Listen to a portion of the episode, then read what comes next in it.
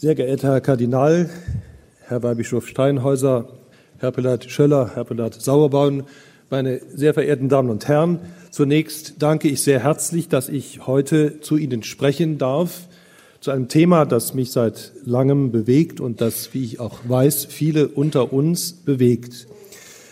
Mein Vortrag ist relativ einfach gegliedert, nämlich anhand der drei im Obertitel stehenden Worte, umrahmt mit dem Aschermittwoch. Das heißt, es beginnt mit dem Spruch, den wir eben heute Morgen alle gehört haben und an uns haben vollziehen lassen.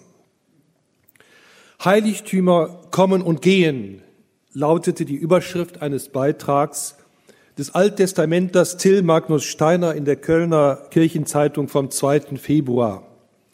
Er bezog sich auf den spektakulären Abriss des Immerater Doms im rheinischen Braunkohlegebiet bei Erkelenz wenige Wochen zuvor.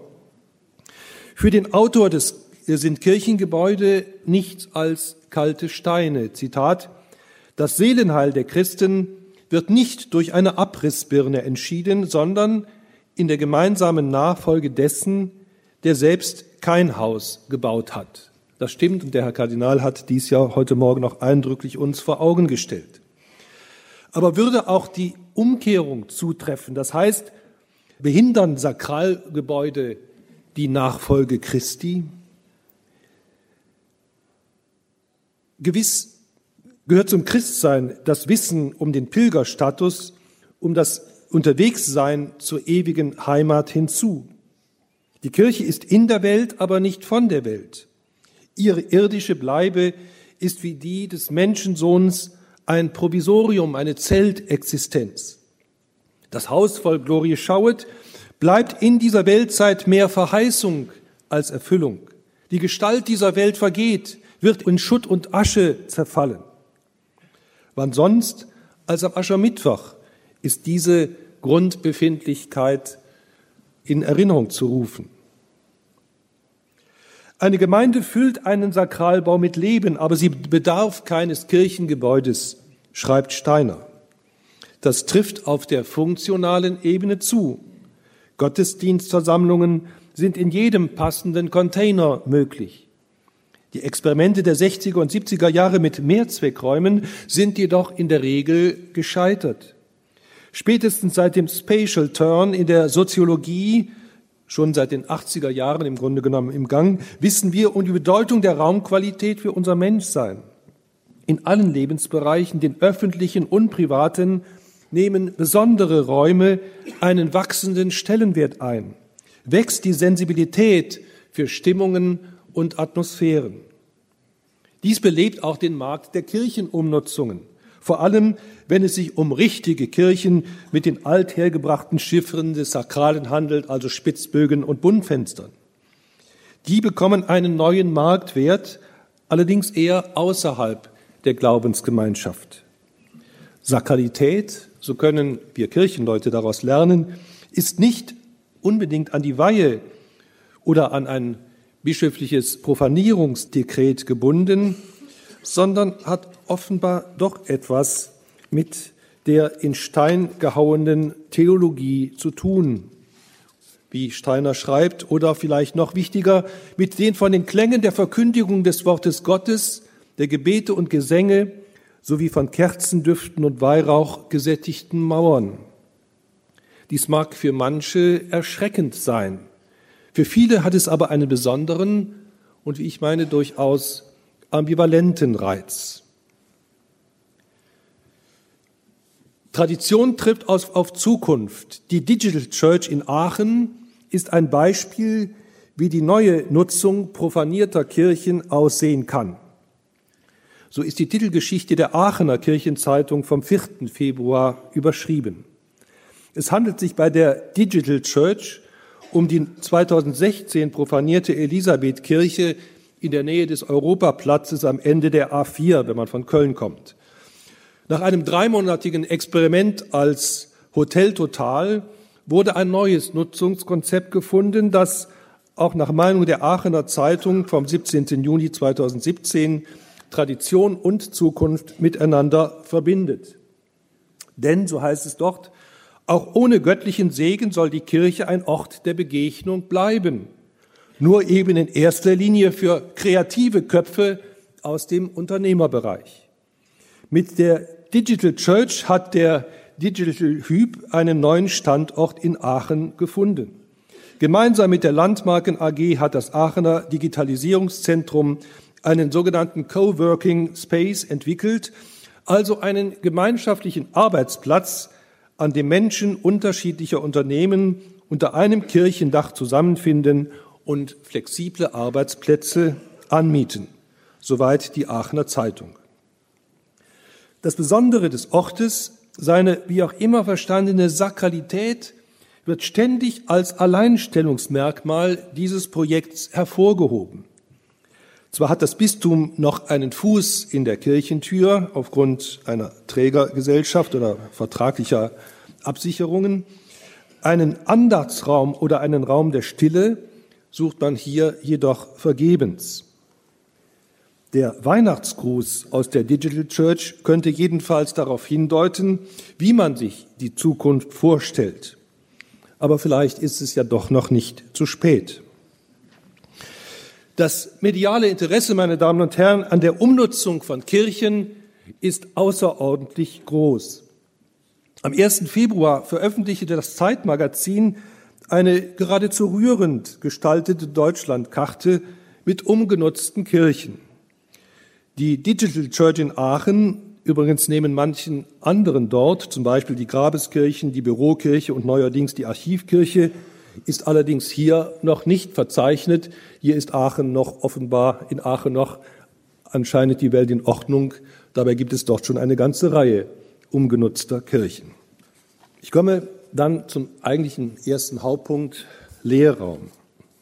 Christen brauchen keine Tempel, aber, und da sind sich sicher alle einig, sie brauchen Versammlungsräume.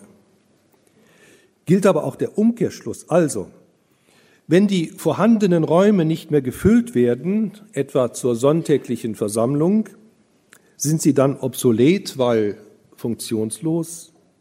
So jedenfalls werden die Berechnungen nach dem Kosten-Nutzen-Modell angestellt. Gestützt wird diese Heilsökonomie durch ein Liturgieverständnis, aufgrund dessen man das Sonntagsangebot, man bedenke die Terminologie, auf die sonntägliche Eucharistiefeier reduziert und dementsprechend den Kirchenraum nur und ausschließlich zu diesem Anlass öffnet. Wozu Kirchenräume auch dienen können, erfährt man zuweilen aus der Literatur.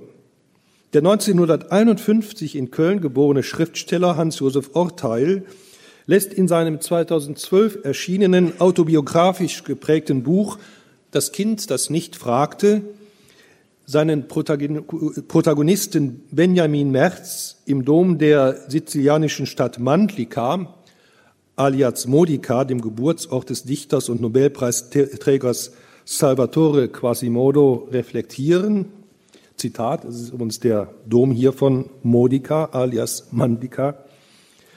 Großer Gott, wie oft bin ich in eine Kirche gegangen, wenn es mir schlecht ging und ich nicht wusste, wie ich mich von meinen Lähmungen befreien sollte. Der Gang in eine Kirche half mir beinahe immer, vor allem wenn es eine alte Kirche war.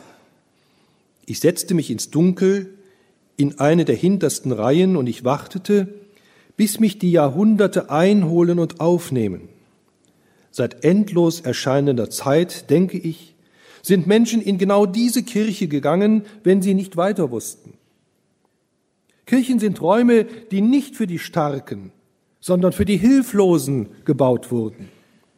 Niederknien, den Kopf senken, ein Gebet sprechen Unabhängig davon, ob ich alles glaube und teile, was von den Priestern in einer Kirche gepredigt wird, haben solche Gesten der Hilflosigkeit zunächst einmal etwas Beruhigendes. Mit ihnen nehme ich mich zurück und gebe mir selbst zu erkennen, dass meine Sorgen und Probleme nicht weltbewegend sind und dass ich nicht der Einzige bin, der Sorgen und Probleme hat. Und wenn dann die anderen Gläubigen kommen und sich ebenfalls hinknien und beten und wenig später in den Gesang des Priesters einstimmen, finde ich meine zuvor noch so ausgelöscht erscheinende Stimme wieder.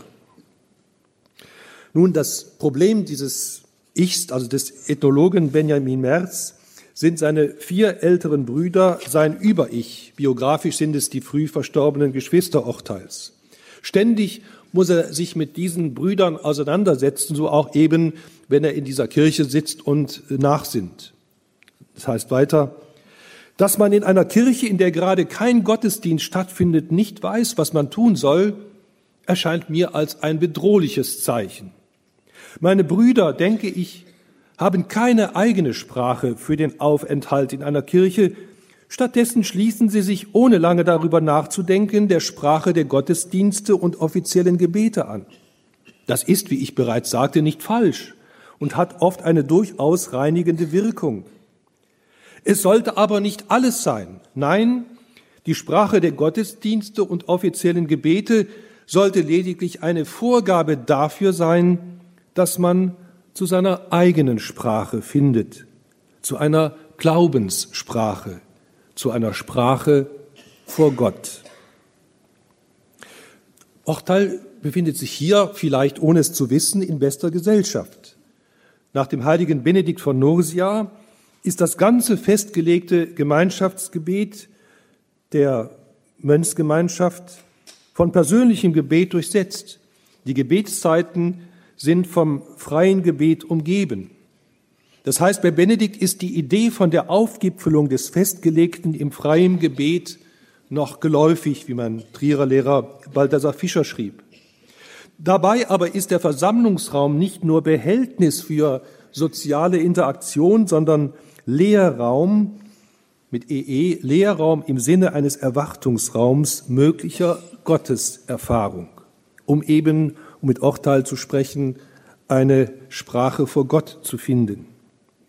Nicht von ungefähr hat sich für die Tagzeitenliturgie klösterlicher Gemeinschaften der Chorraum mit der freien Mitte und dem Chorgestühl durchgesetzt, der Nähe und Distanz, Gemeinschaftserfahrung und für sich sein gleichermaßen gewährleistet.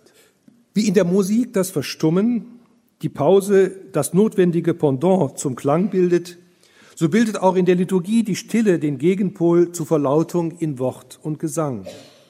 Das lässt sich auch auf den Raum übertragen, der durch die Dialektik von Fülle und Lehre belebt wird. Auch außerhalb der Gottesdienste, vielleicht dann sogar noch mehr als in seinem Verlauf, können Kirchenräume Symbol gottmenschlicher Begegnung sein. Berühmtes Beispiel ist die Fronleichnamskirche von Rudolf Schwarz in Aachen aus dem Jahr 1930. Die Schwelle in St. von Leichnam durch den Altar vor der weißen Wand verkörpert, ist der Überschritt von der Welt in die Ewigkeit. Die eigentliche Schwellenüberschreitung geschieht zwar in Gebet und in der Liturgie. Bereits im Jahr 1928 schrieb Schwarz in der Zeitschrift Schildgenossen vom Quickborn, Zitat, Christus ruft in der Schöpfung den Vater an und beginnt mit ihm einen Dialog, und zwar einen schöpferischen, aus dem neue Formen entstehen und so wird die vergängliche Form der Welt hineingezogen in den großen und geheimnisvollen Dialog von Erkenntnis und Liebe zwischen Vater und Sohn in die Fruchtbarkeit des Heiligen Geistes. Weil die eigentliche Füllung der vom Geist Gottes geleitete gottmenschliche Dialog ist, bedarf es für den Kirchenraum der gefüllten Lehre. Die Lehre wird hier aber zum Bild wie schon Romano Guardini erkannte. Das ist keine Lehre, das ist Stille und in der Stille ist Gott. Aus der Stille dieser weiten Wände kann eine Ahnung der Gegenwart Gottes hervorblühen. So schrieb Guardini, als er zum ersten Mal diesen Raum betrat. Er hat den hohen künstlerischen Anspruch dieses Raums, der auch über das gottesdienstliche Geschehen hinaus wirkt, ins Wort gefasst. Und noch Jahrzehnte später hat Rudolf Schwarz die Fronleichnamskirche vor allem als eine Aussage religiöser Poesie verstanden wissen wollen. Und Poesie ist ja etwas, wenn es wirklich gute Poesie ist, was Jahrhunderte überdauert. komme zum nächsten Schritt, Spielraum. Genau in diesem Jahr vor 100 Jahren erschien Romano Guardinis kleines, aber äußerst bedeutendes, wirkungsvolles Büchlein vom Geist der Liturgie. Papst äh, Benedikt hat ja vor, du hast glaube ich 2000, äh, ein Buch Der Geist der Liturgie geschrieben, das bewusst an dieses Buch anknüpfte. Und Romano Guardinis Buch hat für meinen Begriff immer noch eine große Bedeutung und ist immer noch nicht ausgeschöpft. In diesem Buch befindet sich ein Kapitel, das äh, heißt Liturgie als Spiel. Und dieses Zitat, ich habe es Ihnen auch hier vor Augen gestellt, auf das es mir hier ankommt, lautet, Liturgie üben heißt, getragen von der Gnade, geführt von der Kirche, zu einem lebendigen Kunstwerk werden vor Gott, mit keinem anderen Zweck als eben vor Gott zu sein und zu leben.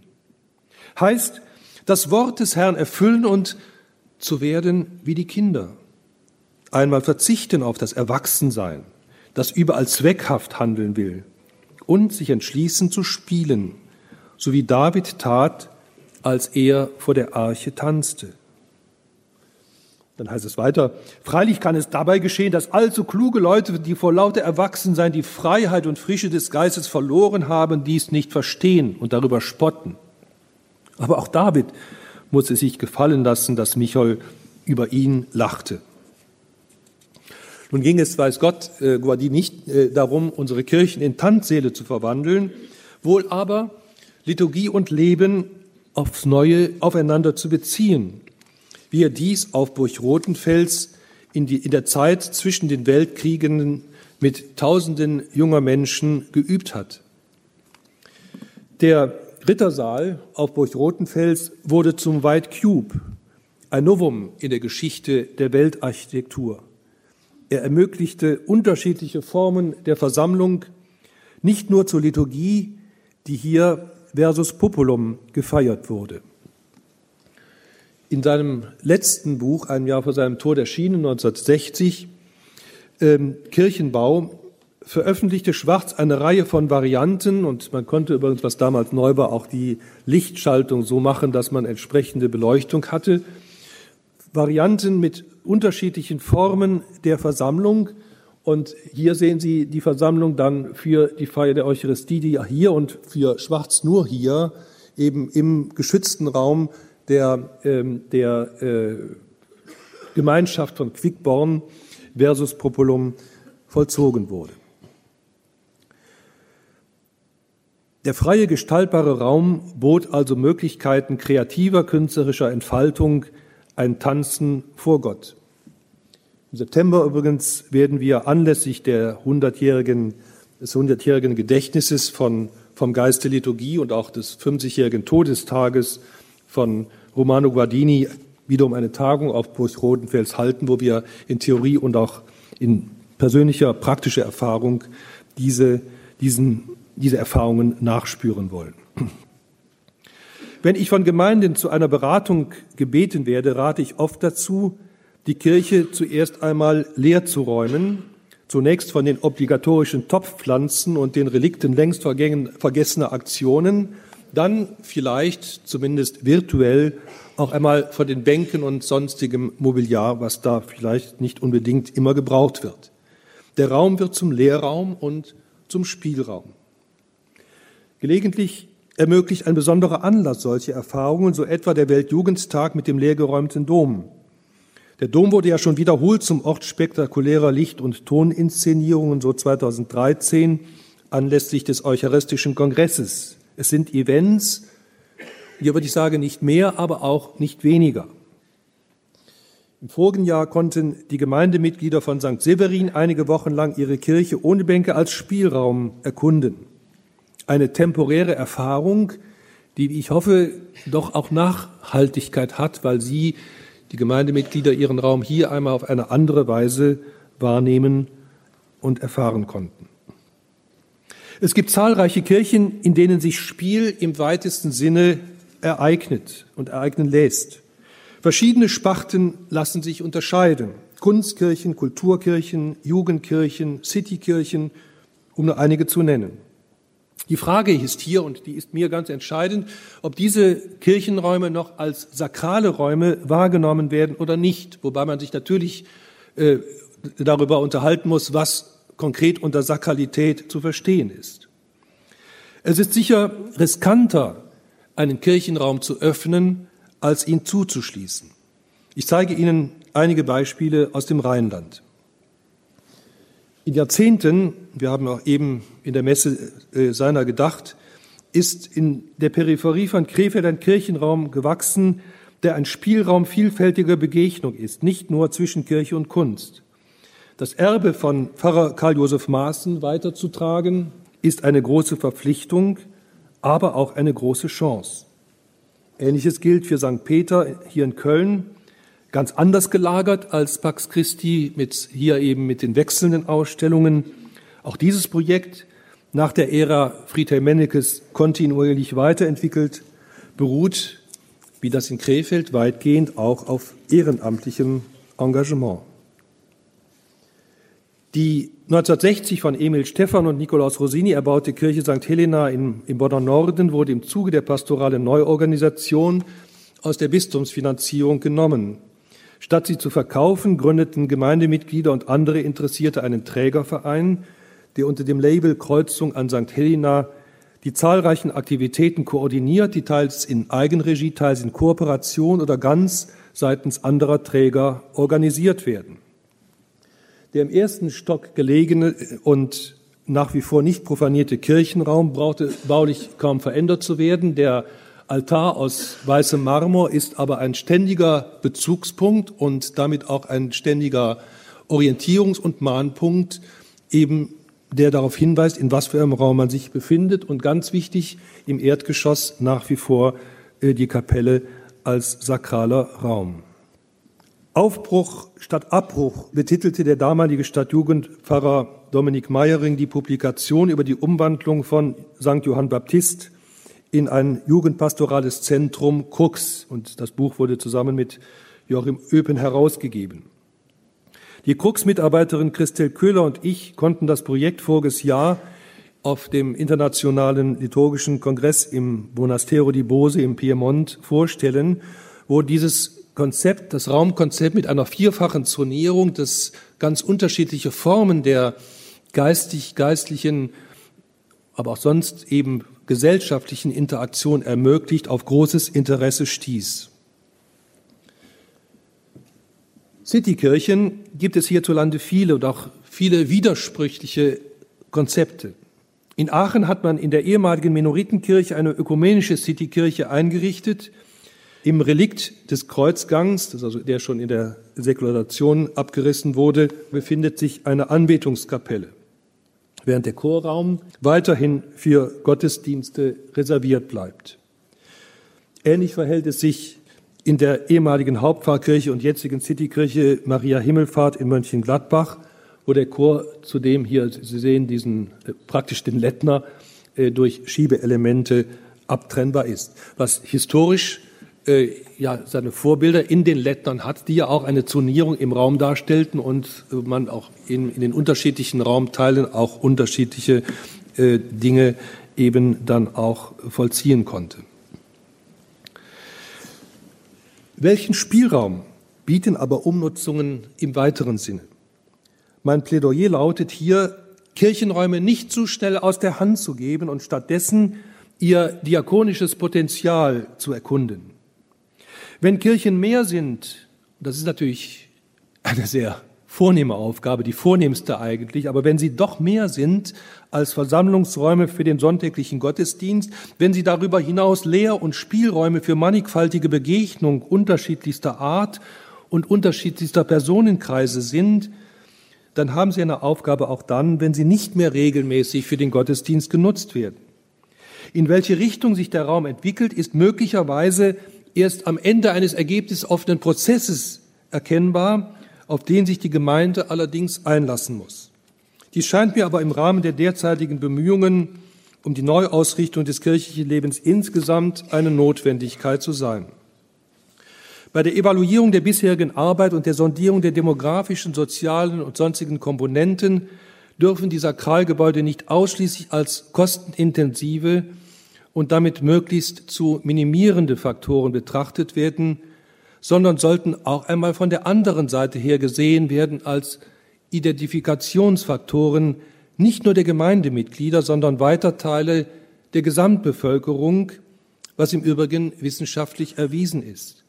Das bedeutet weiter, dass die Räume mitzuteilen sind im doppelten Sinne als diakonische Offerte an die Öffentlichkeit für bestimmte Anlässe, aber auch als öffentlich geschützte Räume, dann aber auch im Sinne der Kostenteilung hinsichtlich der Bauunterhaltung. Hier gibt es bereits zukunftsweisende Beispiele. Das kann unter, unter Umständen auch mit einem Besitzwechsel einhergehen. Entscheidend sind hier die Vertragsgestaltung und die bleibende Einflussnahme der Ortsgemeinde. Aber ohne persönliches Engagement funktioniert Kirche sowieso nicht. Seit längerem dient die Schwarzkirche Heilige Familie in Oberhausen der Tafel als Ort der Betreuung und Versorgung Bedürftiger. Lage und Architektur der Kirche mit ihrem Atrium scheinen dafür besonders geeignet zu sein. Ob allerdings das Potenzial des Raums seitens der Gemeinde jedoch genutzt wird, ist eine andere Frage. Als junges Beispiel einer Umnutzung zeige ich die eine der beiden prämierten Einsendungen des Wettbewerbs Kirchengebäude und ihre Zukunft der Wüstenrot Stiftung 2016, dessen Ergebnis in Form einer Wanderausstellung bis vor kurzem in St. Gertrud zu sehen war. Hier geht es um das Stadtteilzentrum Q1, eins im Quartier in Bochum-Stahlhausen. Der Bau der 60er Jahre wurde für das neue Sozialzentrum durch einen winkelförmigen Anbau ergänzt. Der ehemalige Altarraum der Kirche bildet nun als Raum der Stille das Herz der Anlage. Er wird weiterhin auch als Gottesdienstraum genutzt. Der kaum veränderte Kirchenraum dient als Gemeindesaal und Veranstaltungsraum. Die Kirchengemeinde ist nun nicht mehr als vereinzelte kleine Restgruppe isoliert, sondern mitten im Geschehen, im Interesse, im Dazwischensein. Damit komme ich zum dritten und letzten Schritt Zwischenraum. Die Weisheit hat ihr Haus gebaut, ihre sieben Säulen behauen. Sie hat ihr Vieh geschlachtet, ihren Wein gemischt und schon ihren Tisch gedeckt. Sie hat ihre Mägde ausgesandt und lädt ein auf der Höhe der Stadtburg. Wer unerfahren ist, kehre ihr ein. Zum Unwissenden sagt, äh, sagt sie, kommt, esst von meinem Mahl und trinkt vom Wein, den ich mischte lasst ab von der Torheit, dann bleibt ihr am Leben und geht auf dem Weg der Einsicht.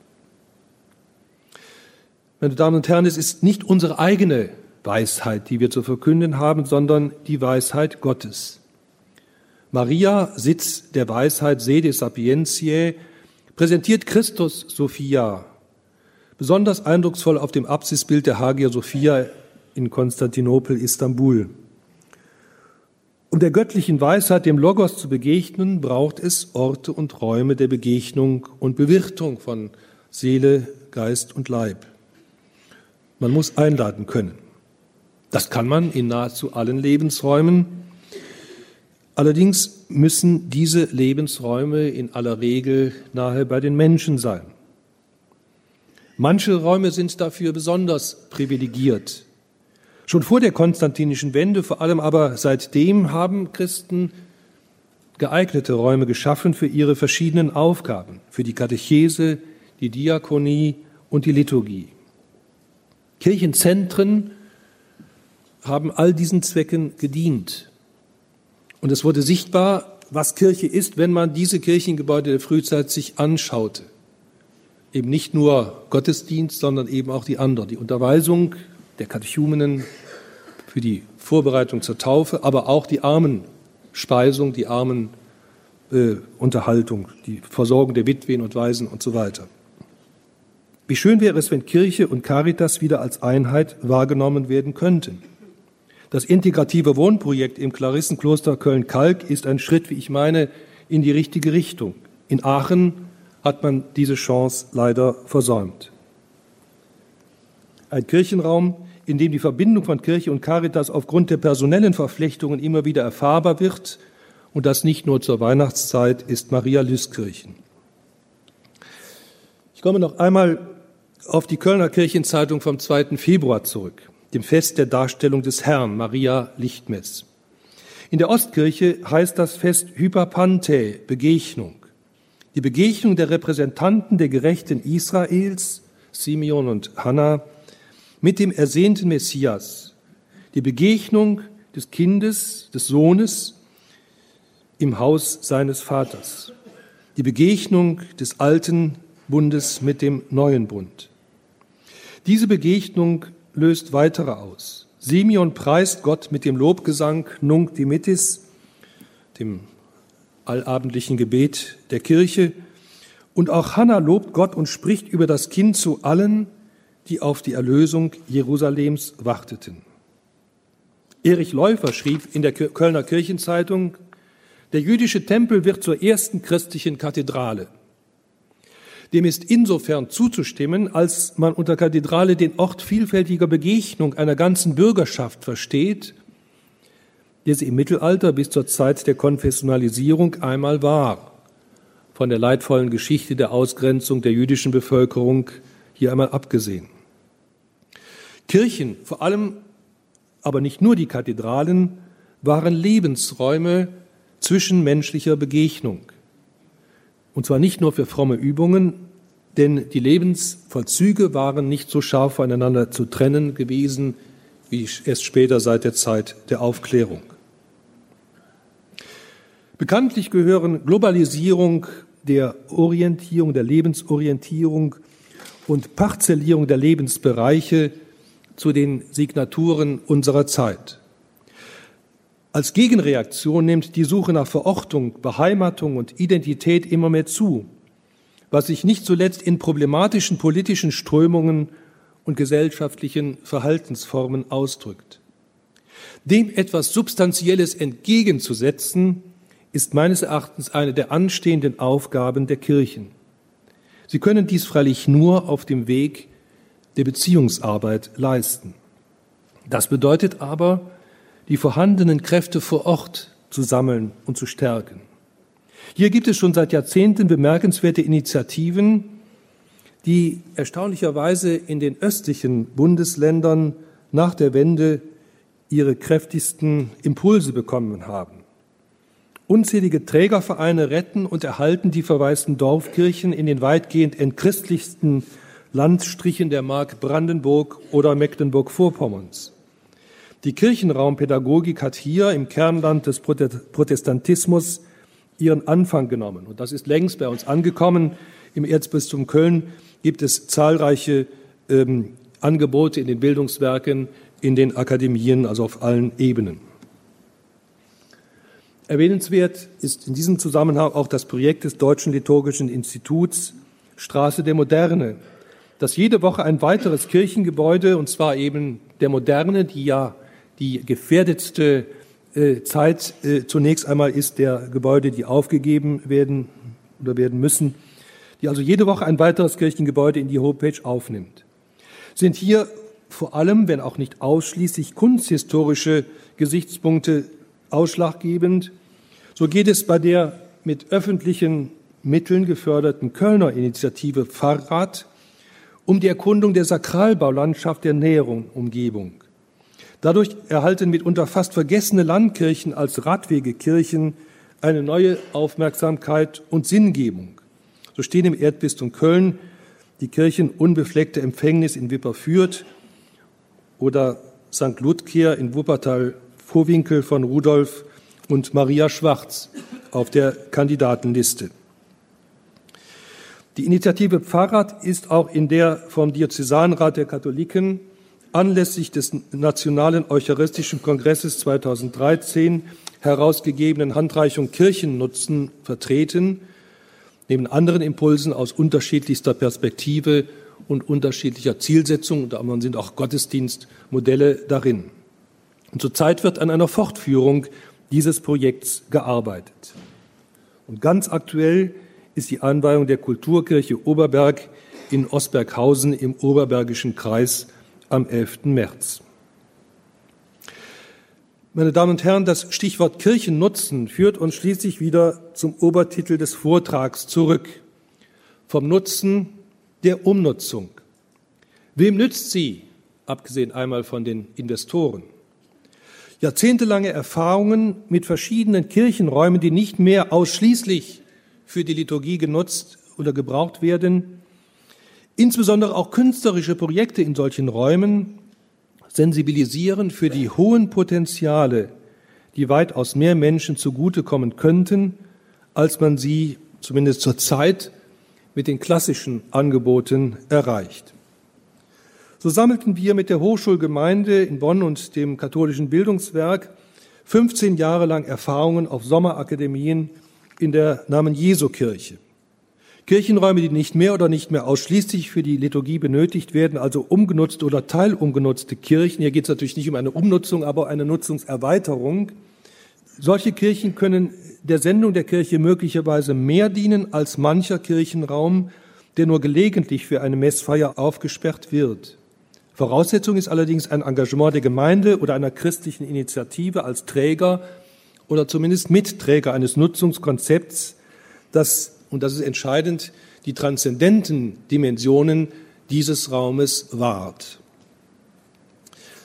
Bei der Präsentation studentischer Planungsprojekte im Fach Architektur an der Rheinisch-Westfälischen Technischen Hochschule in Aachen vor einigen Wochen zeigte sich, mit welch hoher Sensibilität und Empathie junge Architekturstudentinnen und Studenten an einen Kirchenraum herangehen, der auf Dauer nicht mehr ausschließlich als liturgischer Feierraum zu halten ist. Es ging hier um die Kirche St. Johann Baptist von Emil Stephan in Herzogenrath Merkstein. Nicht also ein Projekt, das zunächst einmal nur auf dem Papier besteht, aber aus dem sich ganz interessante Möglichkeiten ergeben. Ich hoffe, dass man etwa in Köln für St. Laurentius auch zu ähnlich äh, positiven Zukunftsergebnissen kommt. Kurzum, die Umnutzungsdebatte macht auf eine neue Weise deutlich, dass Kirchenräume vor allem Zwischenräume sind, Räume der Begegnung im Sinne des dreifachen Hauptgebots, der Gottes, Nächsten und Selbstbegegnung. Die gegenwärtige Problemlage der Kirche kann und sollte dazu anregen, aus der Not eine Tugend zu machen, die Kirchengebäude als Lehrspiel und Zwischenräume neu zu entdecken und sie als zu Kristallisationspunkten der pastoralen Siedlungsräume zu machen. Ein interdisziplinäres Forschungsprojekt, das wir gerade bei der Deutschen Forschungsgemeinschaft auf den Weg bringen soll, dazu Anregungen, Hilfen und Kriterien bereitstellen. Auch die ehemalige Elisabethkirche in Aachen, jetzt Digital Church und Eventkirche, bleibe weiterhin ein Ort der Begegnung, ist in der Aachener Kirchenzeitung zu lesen. Das ist gut so. Aber könnte es nicht doch etwas mehr sein als nur Business und Event? Der Raum spricht weiterhin seine eigene Sprache. Die Menschen darin werden sie wahrnehmen. Wer aber kann sie übersetzen? Mit einer Profanierungsfeier und einem Kaufvertrag ist die Kirche noch nicht aus dem Schneider.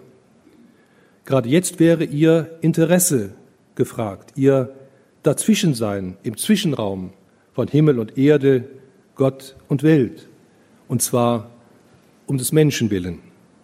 Denn dafür ist sie da. Vielen Dank.